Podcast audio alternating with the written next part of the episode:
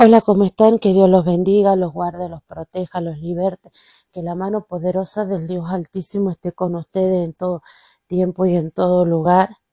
Y en este caso va a ser para darle las gracias a Dios por todo lo que hace, por todo lo que nos acompaña, por todo lo que es para nosotros. Les quería comentar que estamos a 100 mm, a 100 reproducciones de llegar a las 50.000 reproducciones Muchísimas gracias. Eh, pidámosle a Dios Todopoderoso para que esto siga creciendo, para que esto se siga escuchando, para que esto pueda llegar a más lugares, a más personas, porque esto es para la gloria y honra de Dios.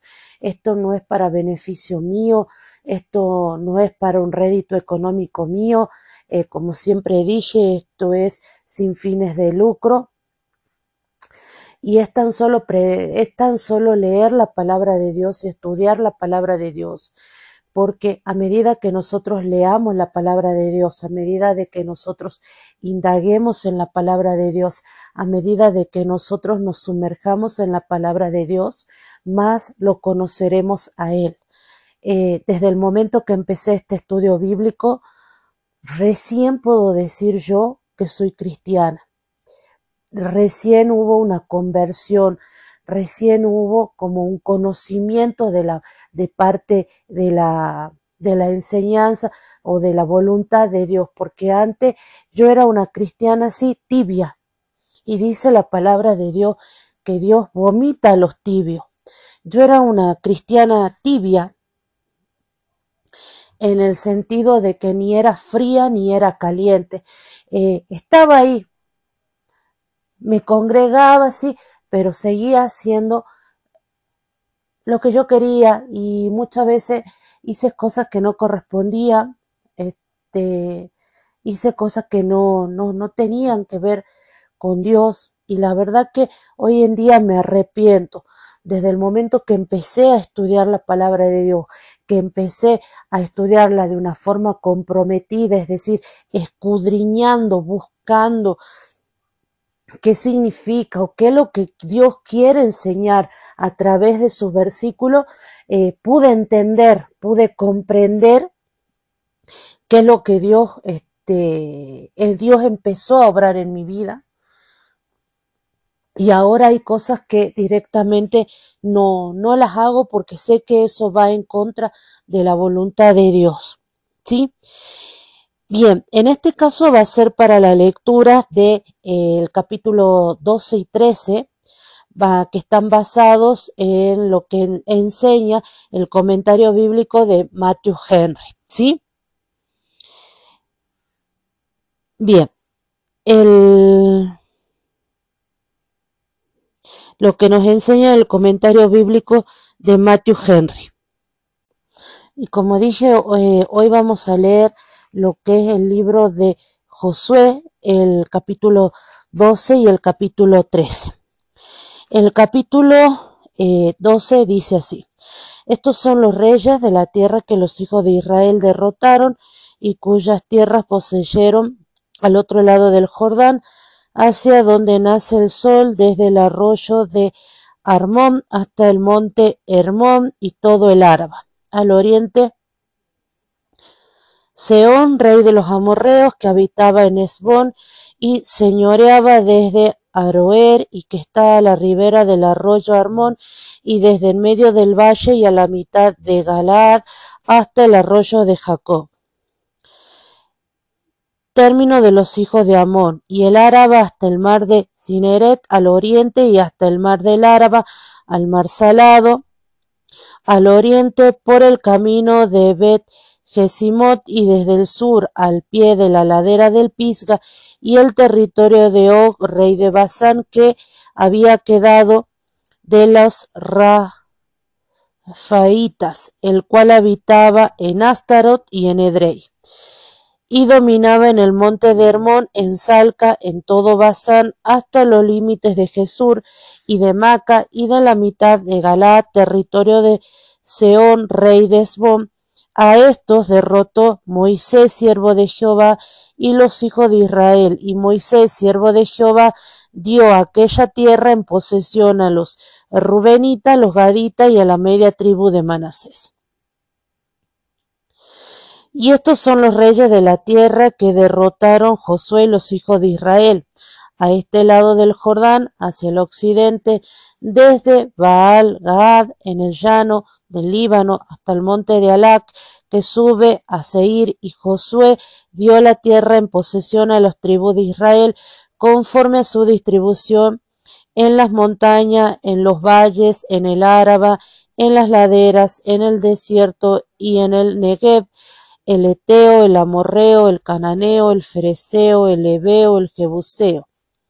El rey de Jericó, uno, el rey de Ai, que está al otro lado de Betel, otro, el rey de Jerusalén, otro, el rey de Hebrón, otro, el rey de Jarmut, otro, el rey de Laki, otro, el rey de Eglón, otro, el rey de Geser, otro, el rey de Debir, otro, el rey de Heder otro, el rey de Orma otro, el rey de Arad otro, el rey de Libna otro, el rey de Adulam otro, el rey de Maceda otro, el rey de Betel otro, el rey de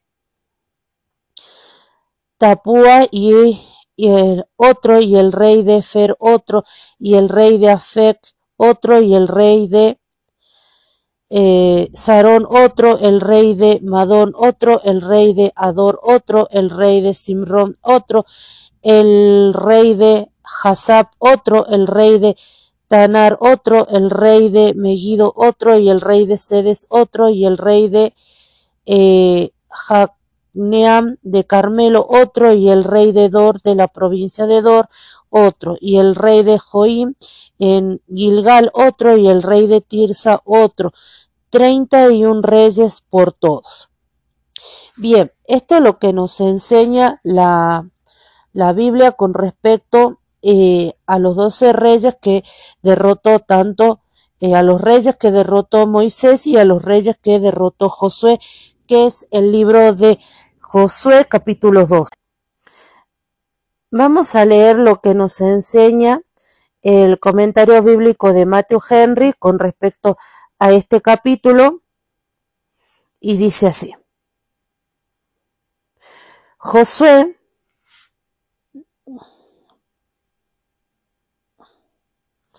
o quien quiera que fuese el historiador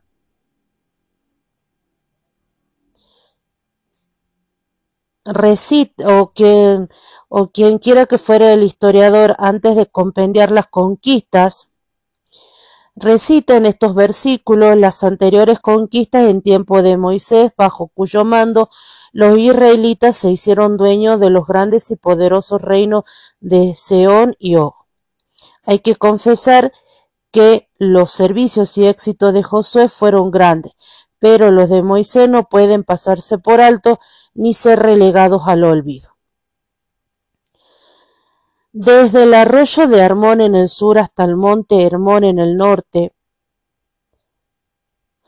hallamos aquí una descripción del reino de Seón y el de Og. Moisés había descrito esta región con mucho detalle en el libro de Deuteronomio capítulo 2 versículo 36 y Deuteronomio 3 capítulo 4. Y la descripción que aquí se nos ofrece concuerda con la suya. Se nos dice que el rey de Og vivía en Astarot y en Edrei, probablemente porque ambas ciudades tenían palacios. Pero Israel les arrebató las dos ciudades y deparó un solo sepulcro para este rey, quien no se contentaba con un solo palacio. Moisés había designado esta región a las dos tribus y media a petición de ella, dividiéndola entre ellas de lo que hallamos un detallado, un detallado relato en números 32. Se menciona la división de la región cuando fue conquistada por Moisés como ejemplo para Josué de lo que él debe hacer ahora que ha conquistado la región del otro lado del Jordán. Moisés en su tiempo dio una parte de Israel, una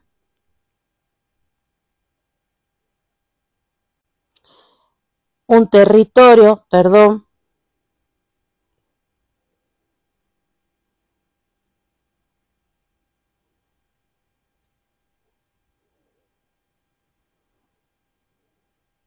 un territorio muy rico y fructífero.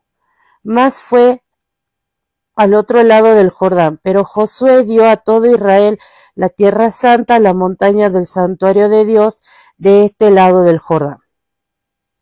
Compendio de las conquistas de Josué. El territorio que limita con el Jordán por el este y con el sur por el Mediterráneo, por el oeste, extendiéndose hasta Baal Gad, cerca del Líbano, al norte, hasta Alac, asentado sobre el país de Edom en el sur. Estas fronteras se describen con más detalle en número 34. Dios había quedado tan bueno como su palabra y les había dado posesión de todo cuanto les había prometido por medio de Moisés. Las diversas clases de suelo que se hallaron en esta región, lo cual contribuían grandemente tanto a su belleza como a su fertilidad. Había montañas, pero no eran montes escarpados, rocosos, estériles, sino collados fértiles a los que, de los que dan el fruto más fino. Deuteronomio 33:15. Tampoco los valles eran musgosos ni pantanosos, sino cubiertos de mieses. Había llanuras campestres y fuentes para regarlas, pero incluso en tierras tan ricas había desierto o más bien bosques densos sin población. Los diversos grupos étnicos que habían habitado en este país, el eteo, el amorreo, el cananeo, etc., todos los cuales descendían de Canaán, el maldecido hijo de Noé. Y esto lo vemos en Génesis 10. Se habla de ellos como de siete naciones, pero aquí se menciona solo seis. Al ser eliminado, los jerjeseos, aunque lo hallamos en Génesis 10, versículo 16 Génesis 15, 21, ya sea que fuesen incorporados a alguna de las otras naciones aquí enumerada o que según una traducción una traducción judía, ante el avance de Josué y de los israelitas bajo su mando, se retiraron al África. Lo cierto es que no se nos habla de ello en este lugar.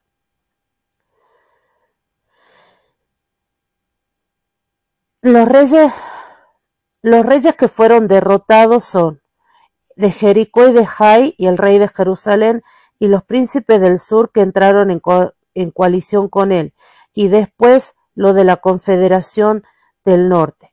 Esto demuestra cuán fértil era esta región de Canaán para poder mantener a tontos reinos juntos.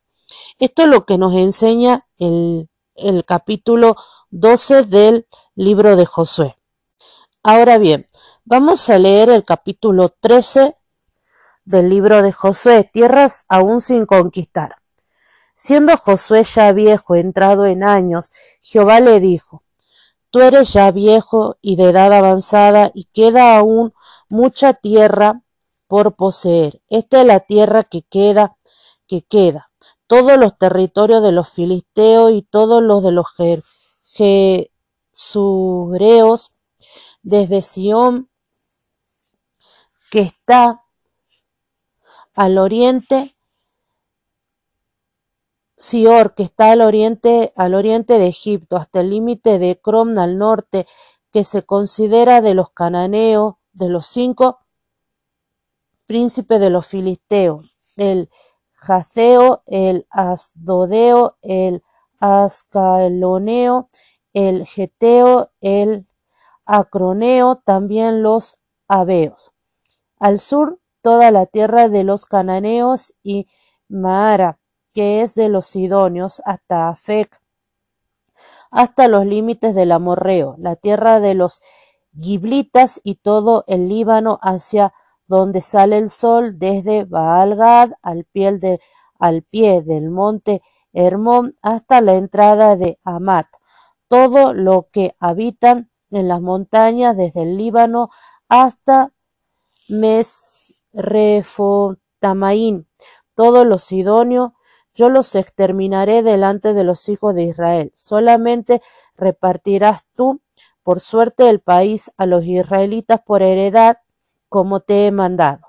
Reparte pues ahora esta tierra en heredad a las nueve tribus y a la media tribu de Manasés porque los rubenitas y los gaditas y la media tribu de Manasés recibieron ya su heredad, la cual les dio Moisés al otro lado del Jordán, al oriente, según se la dio Moisés, siervo de Jehová, desde Aroer, que está a la orilla del arroyo Armón, y la ciudad que está en medio del valle, y toda la llanura de Medeba, hasta Dibón, toda la ciudad de Seón, rey de los amorreos, el cual reinó en Esbón, hasta los límites de los hijos de Amón, y Galad, y los territorios de los Jesureos, de los Macateos, y todo el monte Hermón, y toda la tierra de Basán, hasta Salca, todo el reino de Og en Basán, el cual reinó en Astarot, y en Edrei, el cual había quedado del resto de los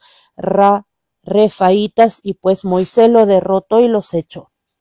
Mas a los Jesureos, a los Macateos, no los echaron los hijos de Israel, sino que Jesur y Maca habitaron entre los israelitas hasta hoy. El territorio que distribuyó Moisés. Pero a la tribu de Leví no le dio heredad los sacrificios de Jehová, Dios de Israel, son su heredad como él lo había dicho. Dios pues Moisés a la tribu de los hijos de Rubén conforme a su familia, y fue el territorio de ellos desde Aroer, que está a la orilla del arroyo Armón, y la ciudad que está en medio del valle, toda la llanura hasta Medeba. Esbón con todas sus ciudades que está en la llanura, Dibón, Bamot, Baal, Bete, Bete Baal, Meón, Haza, Kademot, Mefat, Kiri, Kiriataín, Sibna, Ceret, Sear, en el monte del valle, vete peor de las laderas del Pisga, vete Gesimot, todas las ciudades de la llanura y todo el rey, el reino de Seón, rey de los amorreos, que reinó en Esbón, el cual derrotó Moisés, y a los príncipes de Median, Evi, Requem, Sur, Ur, Reba, príncipes de Seón que habitaban en aquella tierra, y también mataron a espada a los hijos de Israel, mataron a espada a los hijos de Israel, a Balaam, el adivino, hijo de Beor, entre los demás que mataron. Y el Jordán fue el límite del territorio de los hijos de Rubén. Esta fue la heredad de los hijos de Rubén, conforme a sus familias, estas ciudades, sus aldeas. Dio asimismo Moisés a la tribu de Gad, a los hijos de Gad, conforme a su familia, el territorio de ellos fue Gezer y todas las ciudades de Galad y la mitad de la tierra de los hijos de Amón hasta Roer, que está frente de Rafa, y desde Esbón hasta eh, Ramat Mizpa, Betonim, y desde Manaim hasta el límite de Debir y en el valle Bete Aram, Bete Minra, Sucot y Zafón, resto del reino de Seón, rey de Esbón, el Jordán y su límite hasta el extremo del mar de Cineret, al otro lado del Jordán, al oriente. Está la heredad de los hijos de Gaad por sus familias, estas ciudades con sus aldeas. También dio Moisés heredad a la media tribu de Manasés y fue para la media tribu de los hijos de Manasés conforme a su familia. El territorio de ellos fue desde Mana, todo Basán, todo el reino de Og, rey de Basán, y todas las aldeas de Jair que están en Basán, setenta poblaciones y la mitad de Galad, y Astarot y Edrei, ciudades del reino de Og, en Basán para los hijos de Maquir, hijo de Manasés, para la, mitad de los hijos de Maquir, conforme a su familia. Esto es lo que Moisés repartió en heredad en los llanos de Moab, al otro lado del Jordán de Jericó al oriente. Mas a la tribu de Leví no dio Moisés heredad. Jehová Dios de Israel es la heredad de ellos como él les había dicho. Esto es lo que la palabra de Dios nos enseña. Ahora bien, vamos a leer lo que nos enseña el comentario bíblico de Matthew Henry. Y el comentario bíblico de Matthew Henry nos enseña con respecto a este capítulo lo siguiente.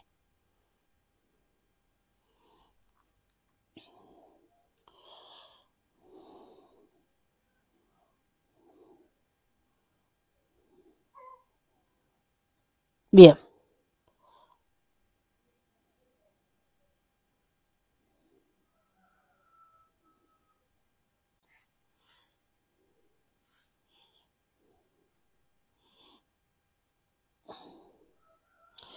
Eh, acá vemos la distribución de la tierra de Canaán, por suerte, entre las tribus de Israel.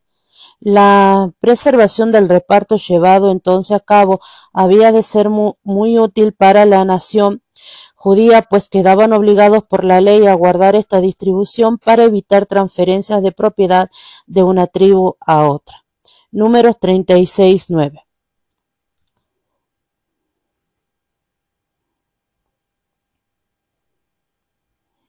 Por ejemplo, en este caso, ¿se acuerdan de las hijas de, eh, de las hijas de, ya le digo, Celo? ¿Se acuerdan que este hombre murió sin dejar un varón y que iban a quedar la herencia para el varón?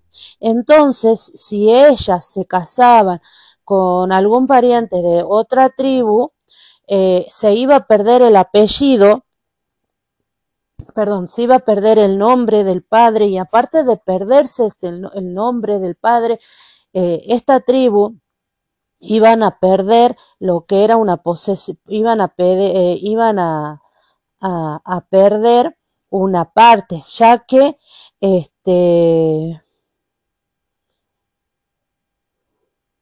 Por ejemplo, en este caso vemos que llegaron los príncipes de los padres de la familia de Galad, hijo de Maquir, hijo de Manasés, de la familia de los hijos de José. Estos venían a ser parte, ellas venían a ser parte de la tribu de, eh, de Galad, ¿sí? La familia de Galad, hijo de Maquir, hijo de Manasés, que vendrían a ser hijos de Manasés y pertenecían a lo que era la media tribu de Manasés.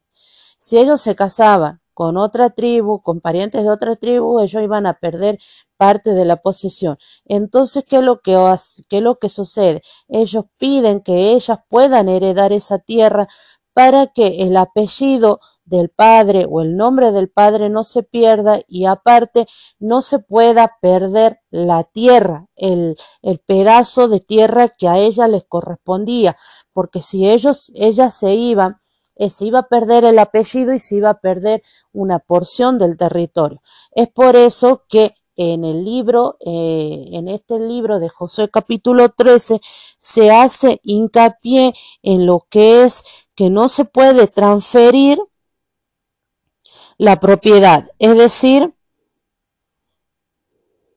para que ninguna tribu pierda. Y esto lo vemos en Números capítulo 36, versículo 9. Por eso es importante ir leyendo porque la Biblia hace referencia, siempre va a hacer referencia a otro capítulo anterior. Todo tiene una línea cronológica o tiene una línea de continuidad, ¿sí?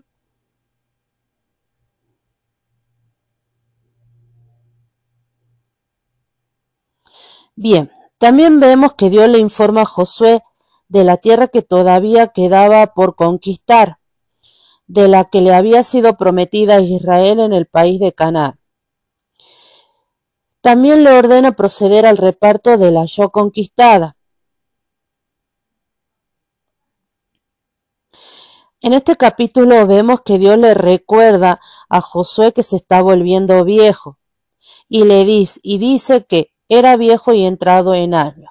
Él y Caleb eran los únicos viejos entre los muchos millares de Israel, pues sólo ellos habían sobrevivido de los que fueron contados en el país de eh, Sinaí.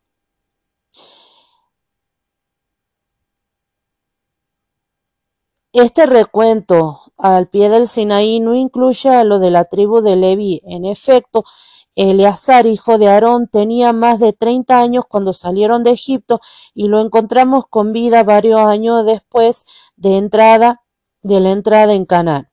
Josué no tenía en su ancianidad el mismo vigor que Moisés tenía a los ciento veinte años de edad. No todos los que llegan a viejo conservan las mismas fuerzas y salud. Dios le hace percatarse de eso y le dice, tú eres ya viejo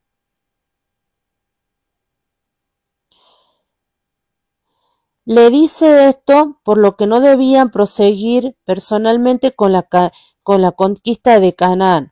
Así como él había entrado en los labores de Moisés, otro tenía que entrar ahora en las de él y seguir adelante con, con, esta empresa que solo en los tiempos de David tendría eh, perfecto acabamiento. Como una razón por la que debía darse prisa a llevar a cabo la distribución del territorio conquistado. Esta tarea había de ser llevada a cabo y pronto, puesto que él ya era viejo y entrado en año, entre los noventa y los cien, y al parecer no iba a vivir por mucho más tiempo, y debía dedicar sus últimos días a este servicio para la gloria de Dios.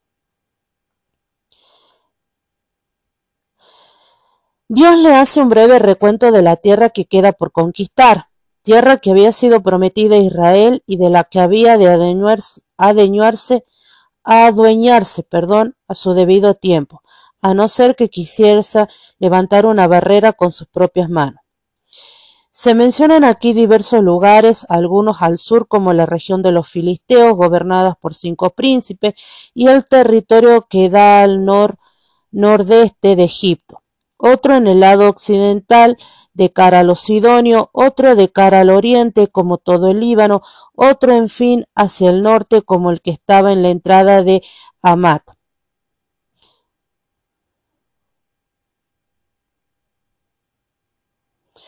Dios le promete hacer a los israelitas dueños de toda esta región que todavía está sin conquistar. Yo los arrojaré de delante de los hijos de Israel.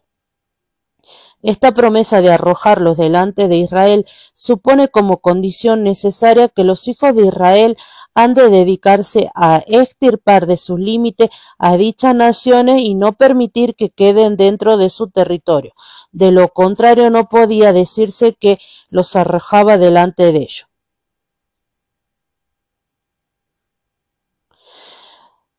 Más tarde, ya fuese por pereza o por cobardía, Israel no proseguía la tarea de extirparlos, sino que los dejaba en paz, no podía culpar de ello a Dios, sino a sí mismo de que no fuesen arrojados delante de ellos.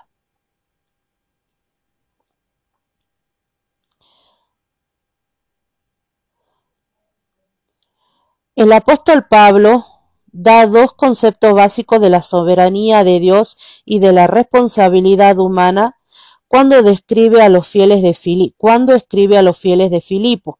Filipenses 2 del versículo 12 al 13. Procurad vuestra salvación con temor y temblor, porque Dios es el que está con vosotros, porque Dios es el que está en vosotros, opera tanto el querer como el hacer, por su buena voluntad. Dios obra por, obra por medio de nosotros lo que obra en nosotros. En este caso tenemos que procurar, procurad vuestra salvación con temor y temblor, porque Dios es el que en vosotros opera, tanto el querer como el hacer. Es decir, es el que opera el querer. Yo quería iniciar este estudio bíblico y Dios está haciendo que se haga este que yo haga este estudio bíblico. Acá podemos procurar, vemos lo que es procurar tanto el querer como el hacer. Esto es algo que desde hace tiempo que yo quería empezar un estudio profundo de la palabra de Dios en el sentido de que eh, escudriñar, comprar material para escudriñar versículo por versículo, capítulo por capítulo, no importa el tiempo que tome, pero para poder comprender, entender y conocer mejor al Dios que me salvó la vida, ¿sí? Dios da la orden a Josué de que asigne a cada tribu la porción que le corresponde en el país, incluido lo que queda por conquistar. La tierra ha de ser distribuida entre las distintas tribus. No siempre han de vivir en común como lo han hecho hasta ahora. La tierra debe ser distribuida como heredad, aunque ha sido adquirida por medio de la conquista. La promesa de darles la tierra le ha llegado como una herencia de sus mayores. La tierra de la promesa pertenecía a los hijos de la promesa. La posesión de la tierra había de ser transmitida a sus hijos igualmente por herencia no debía ser distribuida por capricho de Josué, aunque, aun cuando era un hombre justo y prudente, sino que había de hacerse echando la suerte, ¿sí?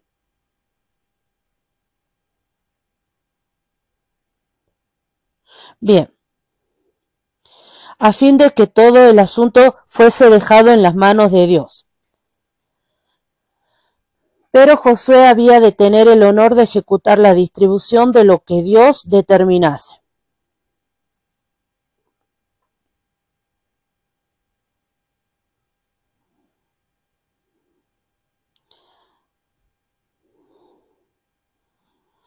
Se nos refiere luego la distribución de la tierra del otro lado del Jordán entre los hijos de Rubén, los de Gad y la media tribu de Manasés.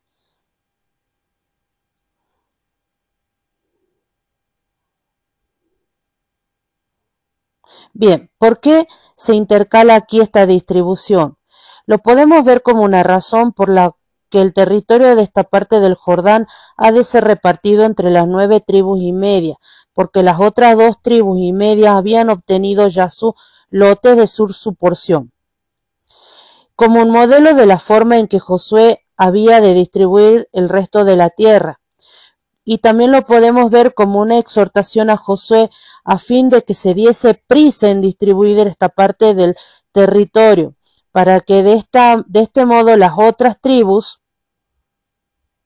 no se les impidiese tomar posesión de la tierra por más tiempo del necesario, ya que los hermanos de las otras dos tribus y media estaban ya establecidos cómodamente. Se nos da una descripción general de la región que había sido otorgada a las dos tribus y media, la cual le dio Moisés según se la dio Moisés, dice. La repetición implica la ratificación de la concesión hecha por medio de Josué. La fijación de la frontera de esta parte del país por las cuales quedaban separados de las demás naciones. Israel debe saber cuáles son sus fronteras y guardarlas celosamente.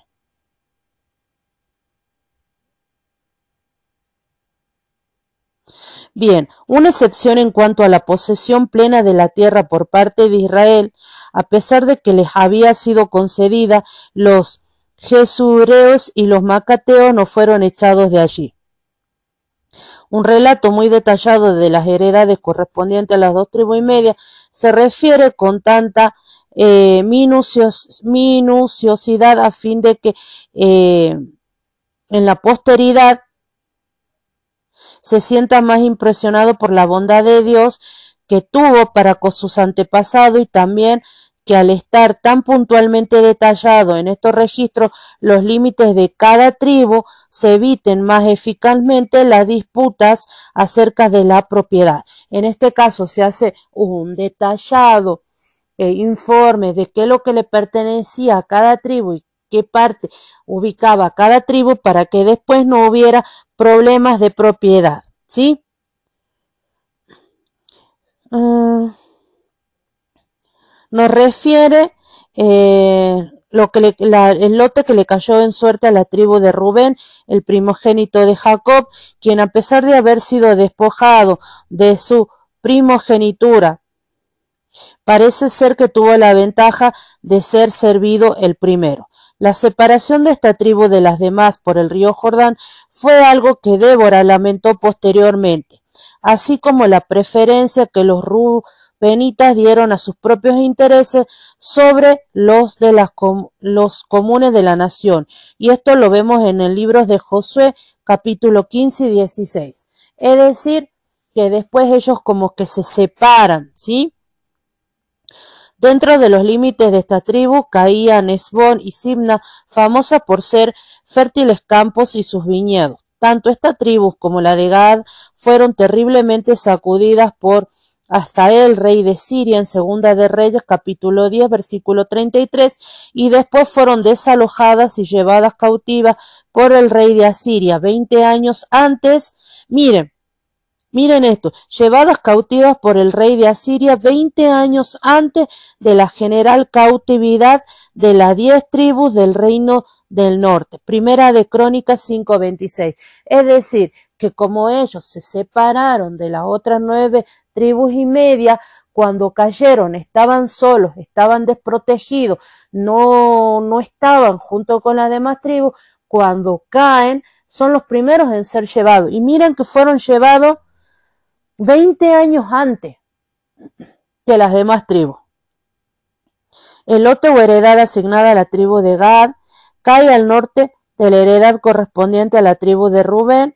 En esta tribu estaba la comarca o la zona o la región o el territorio de Galá, tan famosa por sus bálsamos y sus ciudades de y las ciudades de Jabes Galad y Ramot Galad, de las que tantas veces hallamos mención en las escrituras. Sucot y Penuel mencionadas en la historia de Gedeón, estaban también esta tribu, así como Sarón, famosa por sus rosas. Dentro de los límites de esta tribu vivían aquellos ganaderos que amaban a sus cerdos más que al Salvador, digno de ser llamado Jerjeseo más bien que israelita. En este caso ellos aman más la riqueza que les da la tierra que la riqueza que les ha dado Dios, teniendo en cuenta que tienen esa tierra, que tienen esos bálsamos, que es tan rica y tengan presente que de ahí sale el nombre de la rosa de Sarón. ¿Por qué? Porque era una tierra fértil, era una tierra rica, era una tierra impresionante. Es como cuando yo estoy acá en Tafí del Valle, estoy visitando y estaba viendo unos campos de cultivo y es una torre, una zona rica, una tierra fértil. Estaban levantando un invernadero y unos semejantes invernaderos. ¿Por qué? Porque la tierra, la tierra es rica en esta zona. Así era la tierra, o creo yo que era la tierra que se le dio a, a la tribu de Galad, ¿sí? Pero ellos prefirieron más la ganancia que le daba la tierra que las ganancias que les daba el propio Jehová, el Dios eterno. Perdón. Bien, sigamos. Me emociono. La heredad de la media tribu de Manasés, Basán, el reino de Og estaba dentro de esta tribu. Basán era famosa por sus encinas que proveían excelente madera y por su ganado, los toros y los carneros de Basán. Esta tribu caía al norte de Gaad, llegaba hasta el monte Hermón y, abarcaba parte de la comarca o del territorio de Galad. Mispa estaba en esta tribu, y entre los que fueron honra y ornamento de dicha tribu se cuentan a Jefte, Elías y Jair. En un extremo de la tribu estaba Cosarín, que tuvo el honor de que en ella obrase el Señor Jesús grandes maravillas, pero fue arruinada por la justa maldición que el mismo Señor pronunció sobre ella por no haber sacado provecho de los milagros y de las enseñanzas del Maestro. Miren, ¿no? Que en Cosarín se dio, o Cristo obró grandes cosas, obró grandes milagros.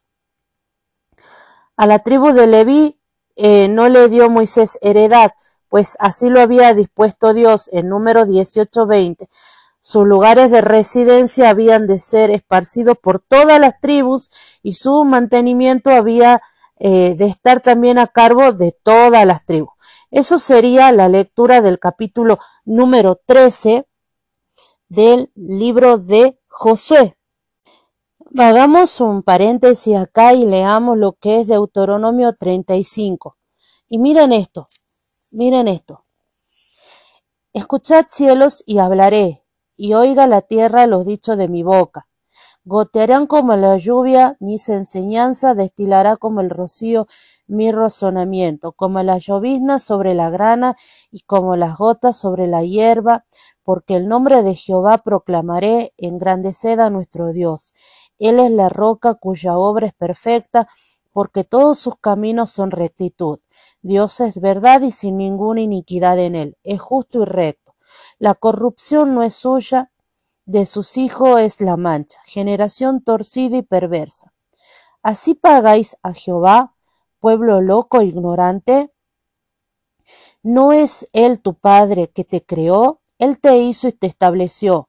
Acuérdate de los tiempos antiguos, considera los años de muchas generaciones.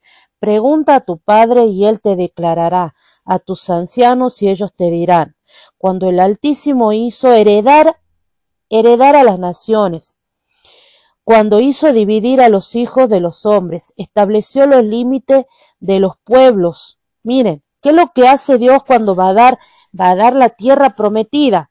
Estableció los límites de los pueblos según el número de los hijos de Israel, porque la porción de Jehová es su pueblo, Jacob la heredad que le tocó. Le halló en tierra de desierto y en yermo de horrible soledad. Lo trajo alrededor, lo instruyó, lo guardó como a la niña de sus ojos, como el águila que excita su nidada, revolotea sobre sus polluelos, extiende sus alas, los toma y los lleva sobre sus plumas. Jehová solo le guió por el desierto. Miren, cómo Dios dice, Jehová solo lo, le guió. ¿Por dónde le guió? Por el desierto. Y con él no hubo Dios extraño lo hizo subir sobre las alturas de la tierra y comió los frutos del campo, e hizo que chupase miel de la peña y aceite del duro pedernal, mantequilla de vaca y leche de oveja, con grosura de corderos y carneros de Basán, también machos cabríos con lo mejor del trigo y de la sangre de las uvas bebiste vino. Pero engordó Jerum, Jesurum y tiró coces, engordaste, te cubriste de grasa. Entonces abandonó al Dios que lo hizo y menospreció la roca de su salvación. Le despertaron a celos con los dioses ajenos, lo provocaron a ira con abominación, sacrificaron a los demonios y no a Dios, a dioses que no habían conocido, a nuevos dioses venidos de cerca que no habían temido vuestros padres, a dioses venidos de cerca. Miren cómo dejaron ellos, ellos le perdonaron la vida a pueblos que después metieron sus tradiciones, sus religiosidad, sus dioses e hicieron caer al pueblo de Israel. De la roca te creó, te olvidaste, te has olvidado de Dios tu creador, y le dio Jehová y se encendió en ira por lo pero el menosprecio de sus hijos y de sus hijas y de sus hijas. Y entonces esconderé de ellos mi rostro y veré cuál será su fin, porque son una generación perversa, hijos infieles. Y veré, esconderé de ellos mi rostro. ¿Qué es lo que pasa con el pueblo de Rubén? ¿Qué pasa con la tribu de Rubén? ¿Qué pasa con la tribu de Galaad? ¿Qué pasa con la tribu de la media tribu de Manasés? Dice la palabra y después lo veremos en Reyes que son tomados prisioneros 20 años antes que el resto del pueblo. ¿Sí? Ellos me movieron a celos con lo que no es Dios, me provocaron a ira con sus ídolos, yo también los moveré a celos con un pueblo que no es pueblo, los provocaré a ira con una nación insensata, porque fuego se ha encendido en mi ira y arderá hasta las profundidades del Seol, devorará la tierra y sus frutos y abrazará los fundamentos de los montes. Yo amontonaré males sobre ellos y emplearé en ellos mis saetas. Consumidos serán de hambre y devorados de fieras ardientes y de peste amarga diente de fieras enviaré también sobre ellos, con venenos de serpientes de la tierra. Por fuera desolará la espada y dentro de las cámaras el espanto, así el joven como a la doncella, al niño de pecho como al hombre cano. Yo había dicho que los esparciría lejos, que haría cesar de entre los hombres la memoria de ellos, de no haber temido la provocación del enemigo, no sea que se envanezcan sus adversarios, no sea que digan nuestra mano poderosa ha hecho esto y no Jehová, porque son nación privada de consejo y no hay en ellos entendimiento. Ojalá fueran sabios que comprendieran esto y se dieran cuenta del fin que les espera. ¿Cómo podría perseguir uno a mil y dos hacer huir a diez mil? Si su roca no se los hubiese vendido y Jehová no los hubiera entregado, porque la roca de ellos no es como nuestra roca, y aun nuestros enemigos no son son de ellos jueces, porque de la vid de Sodoma, de Sodoma, y de la vid de ellos, y de los campos de Gomorra, las uvas de ellos, son uvas ponzoñosas, racimos muy amargos tiene. Veneno de serpiente su vino, y ponzoña cruel de áspid. ¿No tengo yo esto guardado conmigo? sellado en mis tesoros, mía es, la venganza y la retribución, a su tiempo su pie resbalará.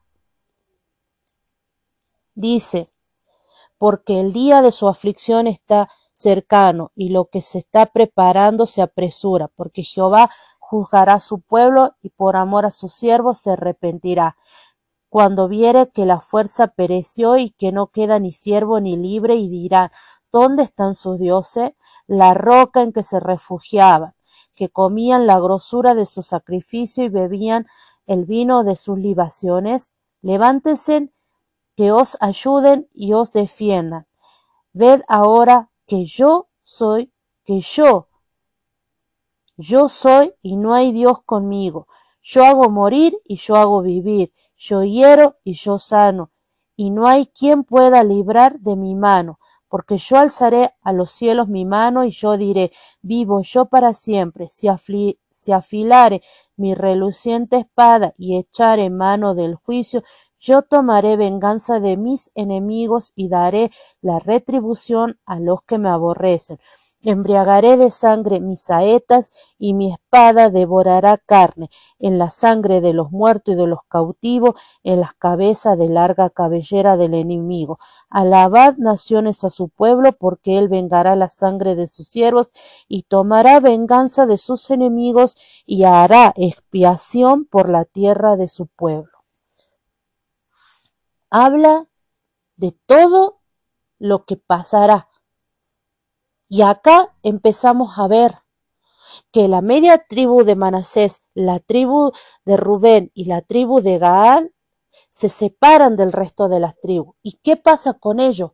Ellos se envanecen, ellos se sienten, se envanecen con las riquezas y se apartan de Dios. ¿Y qué es lo que pasa con ellos? Caen 20 años antes prisioneros, dice acá. Qué enseñanza, ¿no? Que Dios los bendiga, los guarde, los proteja, los liberte y la verdad que impresionante este estudio, impresionante que yo ni lo puedo creer. Les mando un beso inmenso.